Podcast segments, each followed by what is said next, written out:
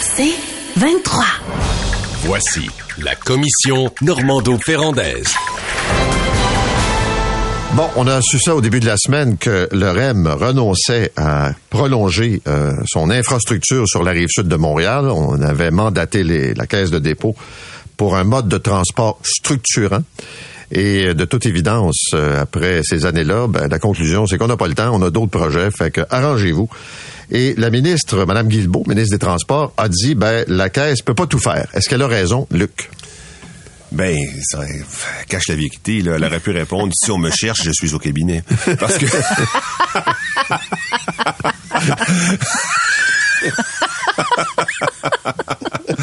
C'est bonne. Euh, bon, bonne. toujours est-il que, toujours est-il que, rappelez-vous de la naissance du REM. Rappelez-vous de la naissance du REM. Moi, je m'en rappelle en Simonac parce que j'étais le chef de l'opposition. Puis à l'époque, Yves Boisvert, qui est un excellent édi- éditorialiste de la presse, reflétait beaucoup l'opinion publique. Il m'avait euh, harponné individuellement en me disant, là, tout le monde est pour le projet. Tout le monde, on l'a la solution, là. On l'a, c'est la caisse. J'espère que Ferrandaise va pas commencer à trouver des critiques. Puis t'en trouvé. Ah ben non, mais là j'ai pris mon trou, j'ai dit que tout le monde a l'air d'être d'accord, on va pas commencer à être contre le transport en commun. Mais la solution, la solution de l'époque, c'était c'était de dire regarde là, les euh, régies régionales, euh, les euh, sociétés de transport, ils n'y arrivent pas à des résultats parce que euh, tu fais passer un RM sur trois municipalités, puis il y a trois euh, trois exploitants, trois sociétés de transport. On va regrouper ça, on va avoir un, un exploitant unique. Il commencera pas à se à se badrer avec les règlements d'urbanisme, c'est la caisse. Il est en haut des règlements, ils sont en haut des règlements d'urbanisme. Ils vont passer où ils veulent comme ils veulent, ça va marcher. En plus, ils financent la chose. Ils financent, puis on va le payer plus tard sur 100 ans, puis cher à part de ça, très cher. Puis pour se financer, ben, il fallait qu'ils rabattent les autobus vers les stations. Alors voilà, la solution était parfaite. Aux yeux de tout le monde, la solution était parfaite. Puis là, on se rend compte avec le REM euh, du Sud, de sur la rive sud, ben, les deux mairesses. Par la mairesse Parent, d'abord, qui avait précédé, parce que la mairesse Parent avait reçu 60 millions pour euh, Sylvie Parent avant. Euh, Catherine Fournier avait reçu 60 millions pour faire la conception au sein euh, de la, avec la, RTL d'un projet euh, qui avait abouti à un tramway au sol entouré d'arbres euh, puis euh, qui avait des caractéristiques urbanistiques formidables permettait la construction de milliers de logements par- pareil à Brossard. Il y avait tous- les deux émis leur projet. D'ailleurs Brossard a réémis un projet récemment d'aménagement avec des milliers de logements beaucoup d'arbres etc là le REM il dit ben nous autres c'est pas ça là. nous autres on passe en hauteur avec ce- nous autres tu nous installes une affaire en béton dans le milieu de la place. Ça nous prend un, un 14 mètres de, de largeur à peu près là, de mémoire là. Euh, par-dessus ça on met des caténaires électriques. C'est ça notre projet. Nous autres c'est ça. C'est notre solution. Mais ça fitait pas. Après plusieurs rencontres ils se sont rendus compte qu'il n'y avait pas d'adéquation entre les attentes des maires locaux puis la solution de la caisse. La solution de la caisse reste une très bonne solution. Tous les avantages que Yves Boisvert y trouvait existent. C'est-à-dire, c'est un breakthrough. Là. Tu passes à travers tout, puis tu le finances en plus. C'est peut-être bon Edmonton. Là, où il n'y a pas de construction urbaine, c'est bon. Mais là, le ministre a commencé à dire, dans l'Est, ah non, non, euh, finalement, euh, les gens d'affaires m'ont dit, non, votre solution, on l'aime pas. Et puis, en plus, moi, je suis élu dans Pointe-aux-Trembles, euh, que non, ça non plus. Alors euh, là, non, non, là, il va falloir que vous commenciez à faire de la dentelle. Ben, la dentelle, sont pas bons là-dedans. Ben, sur la réponse de la ministre, tout d'abord, euh, qui affirme que la Caisse ne peut pas tout faire, moi, je trouve que c'est une réponse facile qui permet au gouvernement de masquer ses fling-flang dans le dossier. Là. Parce que des fling-flang, il y en a eu. Là. Tout d'abord, il faut se rappeler qu'en 2020, c'est le gouvernement qui a confié le mandat à CDPQ Infra de trouver une solution de transport pour euh, Longueuil-Brossard.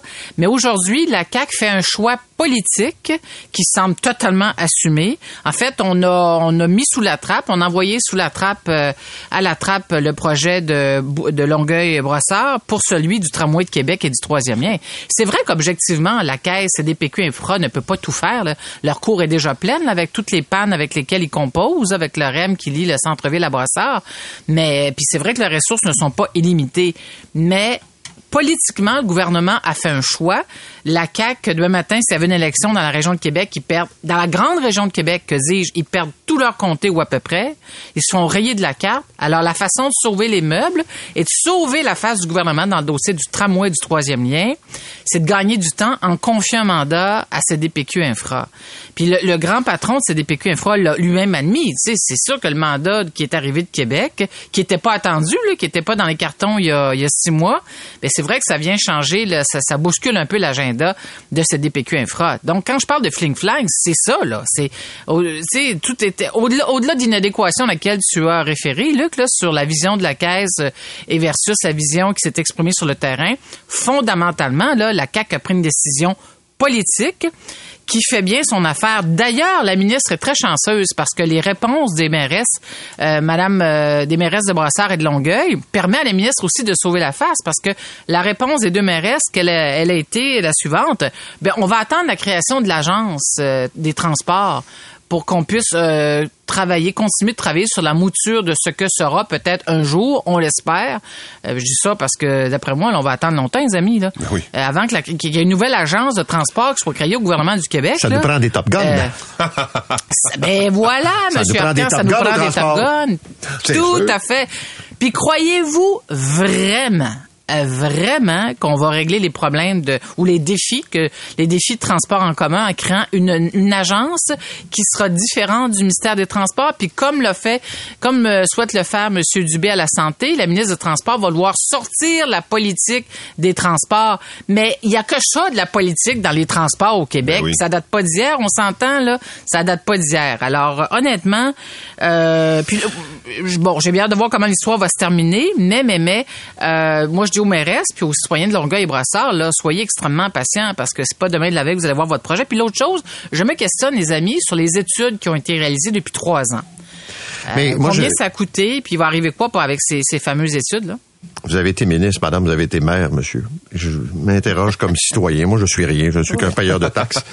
Et euh, je me dis, OK, on est pour la vertu, là. Comme tu dis, euh, on nous propose une solution. Moi aussi, là. Puis c'est encore cet été, quand il y a eu l'inauguration, tout le monde était aux oiseaux, là. C'était le bonheur. Tous les ministres anciens. C'est OK. Là, pour avoir un mode de transport structurant, on a Québec. À Québec, il y a le ministère des Transports. Là, on va créer une agence. L'agence va chapeauter l'agence régionale. Ensuite de ça, il y a les sociétés de transport. Ensuite de ça, il y a les élus. Il y a le conseil du Montréal métropolitain, le Grand Montréal. Ça fait beaucoup de monde pour... Hey, tu dis, toi, mais Paul, là, tu as mentionné la, la RTM. là. Comme ça.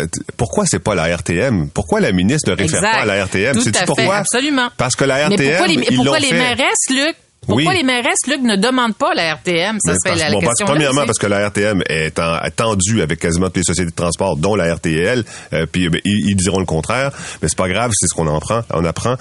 Mais aussi, surtout, parce que quand on a demandé à la RTM, ils sont arrivés avec un projet à 33 milliards de dollars dans l'est de Montréal. Et là, le, premier ministre a slappé la porte en, en 24 heures en disant, voyons donc. Ça fait que la RTM est comme mis sur le banc, puis là, on dit, ben, ça prend quelqu'un d'autre que la RTM. Ben, là, ça va être une agence de transport. Une agence de transport qui va financer avec quel budget? Non, mais l'autre chose, là, on n'est même pas foutu d'organiser des coms qui ont de l'allure, puis de la signalisation adéquate. Là, le- ce que, ce que le, le- le PDG de la Caisse de dépôt Infra disait, là, c'est que la place Bonaventure ici, le propriétaire de l'immeuble, jase avec le propriétaire de la gare centrale pour savoir quand il va ouvrir la petite porte qui mène au tunnel qui va permettre aux gens de traverser. Puis qui fait euh, qui fait permet de- de- d'éviter un détour assez important. Assez important, tu sauves du temps. Ouais. Les- les- tu comprends? Ils sont même pas capables de faire Oui, ça. mais tu sais, Arbeau, Jean-Marc Arbeau, quand ils ont demandé euh, comment ça se fait que ça marche pas, il a, il a pas répondu, mais moi j'aurais une citation à lui proposer. Là. Lâchez-moi le pépéroni avec les portes palières. Là. Voir si moi je suis un opérateur de porte palières. C'est un financier, Arbeau. C'est un financier, c'est une solution financière. Il, il, il, il euh, finance après ça, ils prennent des fournisseurs pour construire. Après ça, ils prennent un fournisseur pour opérer. Mais ils, ne, ils ne, ils sont pas. Et ce qui me tue, c'est que c'est pas des opérationnels. C'est pas la STM, c'est pas la RTL. Et ce qui me tue, c'est la raison pour laquelle les porte palières marchent pas. À cause de la garnotte. Oui, c'est ça. Voir si on ne savait pas qu'elle allait avoir de la garnotte. hey, ça, c'est majeur, là. Ouais, ouais, vous avez pas pas une petite personne avec un aspirateur là, dans les rails de, de porte pour enlever la garnotte le Un, matin? un dirt devil, là. Ah ouais. oui, avec le gars écrit caisse de dépôt et de placement dans son ça. dos. Ben voyons donc. Aïe, aïe, aïe. OK, on va s'arrêter euh, là-dessus. Maintenant, euh, nous allons parler, parler pardon, des RPA et euh, on va financer les soins. Euh, J'ai parlé avec la ministre ce matin. La conclusion, économiser, vous allez en avoir de besoin.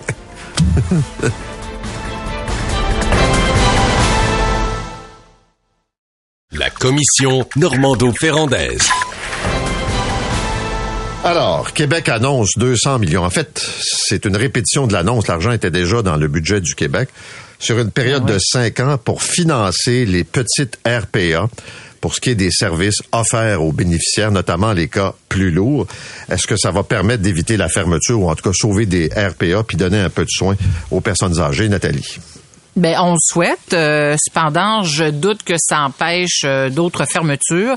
Et c'est ça le drame dans cette histoire. D'ailleurs, je m'étonne que cette somme, euh, que cette somme est annoncée dans le budget, puis qu'on ait pris presque une année avant de la, dépenser. Puis là, on va encore prendre quoi, six mois, puis une autre année avant de, avant que ça se matérialise sur le terrain. Enfin bref, je m'étonne. et je ne comprends pas que la ministre, pour éviter la fermeture de d'autres RPR, ne décrète pas un moratoire. Je sais pas si elle a envisagé cette possibilité, mais il me semble que ça enverrait un signal extrêmement fort que si une RPA demain matin soit fermée au Québec, non seulement il y a un moratoire, mais là, il pourrait y avoir tout un mécanisme qui s'enclenche pour éviter la fermeture. Là, ce qui se passe actuellement, c'est la solution facile. Je dis facile, j'aimerais ouvrir une parenthèse. C'est sûr qu'il y a des propriétaires de RPA qui n'ont d'autre choix que de fermer leurs portes. Ça, je comprends ça. Mais le résultat, c'est que tu as du pauvre monde qui se retrouve à la rue, anxieux, à l'idée de savoir où est-ce qu'ils vont se retrouver. Alors, euh, donc, il pourrait y avoir un mécanisme qui se met en branle pour éviter le plus possible la fermeture de tous ces RPA. D'ailleurs, j'apporte une solution sur la table et je sais que Luc t'aime bien ça. Pourquoi le gouvernement n'envisage pas d'acheter des places dans le privé pour des cas vraiment là, des cas qui ne peuvent pas, ne peuvent pas être euh, pour lesquels on ne peut pas trouver d'appartement, de nouveaux logements ou de nouvelles places. Enfin, on l'a fait pour le service aérien en passant. Puis je vois pas pourquoi on pourrait pas le faire dans le pour nos années. Enfin, tout ça pour dire que 650 euh, RPA sont visés avec la mesure de la ministre sur un total de 1413, un peu plus de 2100 personnes qui vont pouvoir toucher à ces, à ces nouveaux services. En fait, on va donner de l'oxygène aux RPA parce qu'on estime que cette mesure va rapporter autour de 20 000 dollars par année par résident. Alors, c'est de l'argent qui va bénéficier, euh, bien sûr, au RPA, parce que si les aînés ont plus, ont plus de marge de manœuvre pour assumer les soins dont ils ont besoin, bon, on comprend que ça va, il va y avoir un, euh, un impact positif sur euh, le budget de la RPA. Mais c'est une solution intéressante mais totalement insuffisante pour faire face aux phénomènes auxquels on est malheureusement confronté. Tout à fait d'accord avec toi, Nathalie, mais je veux quand même insister sur le fait que c'est une solution intéressante. L'aspect intéressant, là, avant de parler de l'insuffisante, on va y aller. Euh, c'est une bonne idée parce que c'est une allocation personnalisée. Donc, on mesure les... Puis c'est la même grille de mesure partout au Québec. On va mesurer le besoin de soins, puis euh, en fonction du besoin de soins, on va donner plus ou moins d'argent. Donc, ça, c'est important. Là, c'est pas juste un chèque qu'on envoie. Et ça, ça veut dire quoi? Ça veut dire inspection parce que euh, c'est très facile de remplir un formulaire en disant oui, nourri, logé, euh, lavé, ainsi ça, euh, trois visites par jour, merci, bonsoir, envoie-moi le chèque. Là, on a vu combien de RPA euh, à la faute. Mais c'est ça, parce que dans les RPA, là, par expérience, on a vu des cas, là, t'as des gens qui sont vraiment dévoués, là, des propriétaires qui veulent que ça marche, qui veulent que les, le milieu de vie soit au maximum pour les, les personnes qui restent là. J'ai vu des cowboys de l'industrie aussi, là. Puis des, des, des, des, cas de négligence euh, crasse. Puis on, surtout que c'est une, une clientèle tellement vulnérable, sans voix, euh, intimidée euh, dans bien des cas pour garder le silence. Fait je suis d'accord avec toi là. Inspecteur. Euh, mettons. Inspecteur, puis pas inspecteur qui téléphone pour dire parce qu'on a vu ça aussi. Hein. Oui. Oui, est-ce que tout va bien? Oui, ça va bien. Ok, merci, bonsoir. Ben peut-être je vais venir le mois prochain. Quelle date? Quelle J'ai vu un inspecteur qui a appelé pour dire qu'il s'en venait et qui s'est installé dans une espèce de bureau. Cubicule pour vérifier les chiffres. Les chiffres. Il a jamais fait le tour de la place. Ah, ça, c'est typique. Ils remplissent les formulaires puis ils regardent s'ils ont coché les cases. Euh, donc ça, la grille d'évaluation, c'est bon. Puis tu avais ramassé la ministre. J'ai écouté une entrevue de toi en octobre. tu l'avais ramassé. Béding, béding. Elle est sortie de là. Il y avait des méchants trous dans son parapluie. Euh, et donc, tu lui avais dit, c'est quoi cette affaire-là de la triple évaluation? Et pourquoi est-ce que c'est pas les infirmières qui n'ont pas le droit de faire une évaluation une seule, puis après ça, elle est considérée comme et ça, ça va être fait. Donc euh, ça, ça fait partie aussi de la loi. Donc c'est une bonne piste. Moi, je trouve aussi la bonne piste, c'est que on s'en va euh, dans des RPA au lieu d'agrandir les CHSLD. Parce que c'est 25 000 au lieu de 115 000 par personne. Donc, euh, tu donnes des services euh, et le, le, patient paie peut-être plus, puis il y en a qui sont capables de payer plus. Mais toi, tu payes pour le service médical seulement. C'est la responsabilité de l'État, le médical. Moi, je trouve que c'est la meilleure solution. Je trouve aussi que c'est une excellente solution que ce soit pour les 30 unités et moins. Parce que les grandes unités, c'est les grands groupes euh, qui ont de, grosses opérations financières. Ils ont peut-être pas besoin euh, de ce petit apport d'argent. Maintenant, le problème, comme l'a dit Nathalie, c'est ça suffira pas. C'est que et pourquoi on a construit Maison des aînés? Point d'interrogation. À 2,6 milliards, à, 1 million de dollars la chambre, alors que ce qu'on avait besoin, c'est de mettre des gicleurs dans les petites RPA. Comment ça se fait? Moi, j'ai pas la réponse. Mais d'ailleurs, combien de maisons des aînés sont construites, euh, puis ne peuvent pas ouvrir leurs portes faute de personnel? Ce serait intéressant d'avoir la réponse. Taux d'occupation, Nathalie, 62 ouais, ouais. Ah, tu vois. Sur, il y a de la place. Il y a de la place. Ben, des, oui, des, des chambres qui sont pas occupées, ils n'ont pas de personnel, la formation de la main-d'œuvre. Ça, c'est pour celles qui sont construites. Oui. Oh, oui. Pour celles, qui, qui, sont livrées. Oui. Ouais. Pour, pour les gicleurs, euh, ça, c'est l'autre chose. Est-ce qu'on pourrait envisager que le gouvernement paie la facture pour euh, les les très petites RPA parce que les RPA, par exemple, de neuf chambres et, et, moins, elles sont souvent sur un seul plancher. Est-ce que c'est nécessaire que tu aies des gicleurs pour des, ces très petites RPA? Je pose la question. Euh, non, Nathalie, t'es pas, pas obligé. T'es pas obligé pour les neuf et moins. Bon, tu vois, OK, t'es pas obligé. T'es pas obligé pour les, RI non plus. C'est bizarre, hein? Les RI, les ressources ben oui, c'est ça. C'est deux fois deux, deux poids, ben deux mesures. C'est ça que tu es en train de dire, oui. Luc. Mais quand tu as des factures de 300 000, 150 000, ça n'a aucun bon sens. Puis le programme d'aide financière ne suffit pas. À... La preuve, c'est que tu as des RPA qui continuent de fermer. Ça, c'est une chose. L'autre chose, moi, je suis extrêmement préoccupée par toutes ces pauvres personnes âgées qui se retrouvent euh, avec cette triste nouvelle qui vont devoir quitter le RPA. Jardin botanique, là. Quelle garantie on a que toutes les personnes, de mémoire, elles sont 62 qui sont touchées, ne sera, elles vont se retrouver un autre logement? Quelle garantie on a? C'est pour ça que j'insiste sur le moratoire. En fait, comme société, on devrait, la ligne directrice de la ministre à tous les CIUS et les CIS du Québec à partir d'aujourd'hui, ça devrait être de dire il n'y a aucun aîné qui va se retrouver dans une situation telle qu'il pourrait euh, être dans la rue. Il faut plus faire vivre ça à nos aînés. Il faut tout de suite qu'il y ait une solution, qu'on soit extrêmement rassurant avec eux. Euh, je ne sais pas si vous imaginez ce que ça veut dire là, pour eux, pour toutes ceux et celles qui sont touchés. C'est épouvantable. Souvent, elles n'ont pas de, de famille proche. Alors, puis la ministre, j'entendais la ministre à ton micro dire, euh, Paul, ce matin, ben vous savez, M. Arcan, je travaille sur une politique de soins à domicile. Allô? C'est parce que des politiques de soins à domicile, les amis, il y en a une puis une autre depuis euh, des années. Là. Dans le fond, on ajoute, la ministre a juste à prendre toutes les politiques qui ont été confirmées, annoncées depuis, euh, mettons, 15 ans, puis les mettre, les mettre à jour. Hmm. D'ailleurs, c'est Joanne Castonguay, la commissaire à la santé, qui disait, à référer à la politique de 2003, dire c'est une excellente politique de soins à domicile. Le problème, c'est qu'on n'a pas réussi à la mettre en œuvre. Alors, Madame la ministre, prenez cette politique, mettez-les à, jour, puis mettez le, le, sticker, le, collant de la CAQ sur votre politique, là, puis on passe à un autre appel, là, je veux dire. je peux pas croire que la ministre va réinventer la roue. Puis je me disais, depuis 2018, la CAQ en soins à domicile, là, ils ont fait quoi, là, concrètement, là? S'il n'y a pas de politique encore, si la CAQ n'a pas encore de politique, ils ont fait quoi? Fait que, puis il faut aussi réfléchir, je vais terminer là-dessus, la, la, comment on va loger dans le futur, là, le, type d'hébergement du futur pour nos aînés, parce qu'on est dans ce gang-là, nous autres, les amis, là. Oui. Euh, dans 20 ans, 30 ans, là, on va se loger comment, nous, là? Est-ce qu'on va pouvoir être encore à domicile? Enfin, les, les municipalités devraient aussi réfléchir à ça. Économiser. Paul, t'as absolument raison. Économiser. Oui, t'as absolument raison.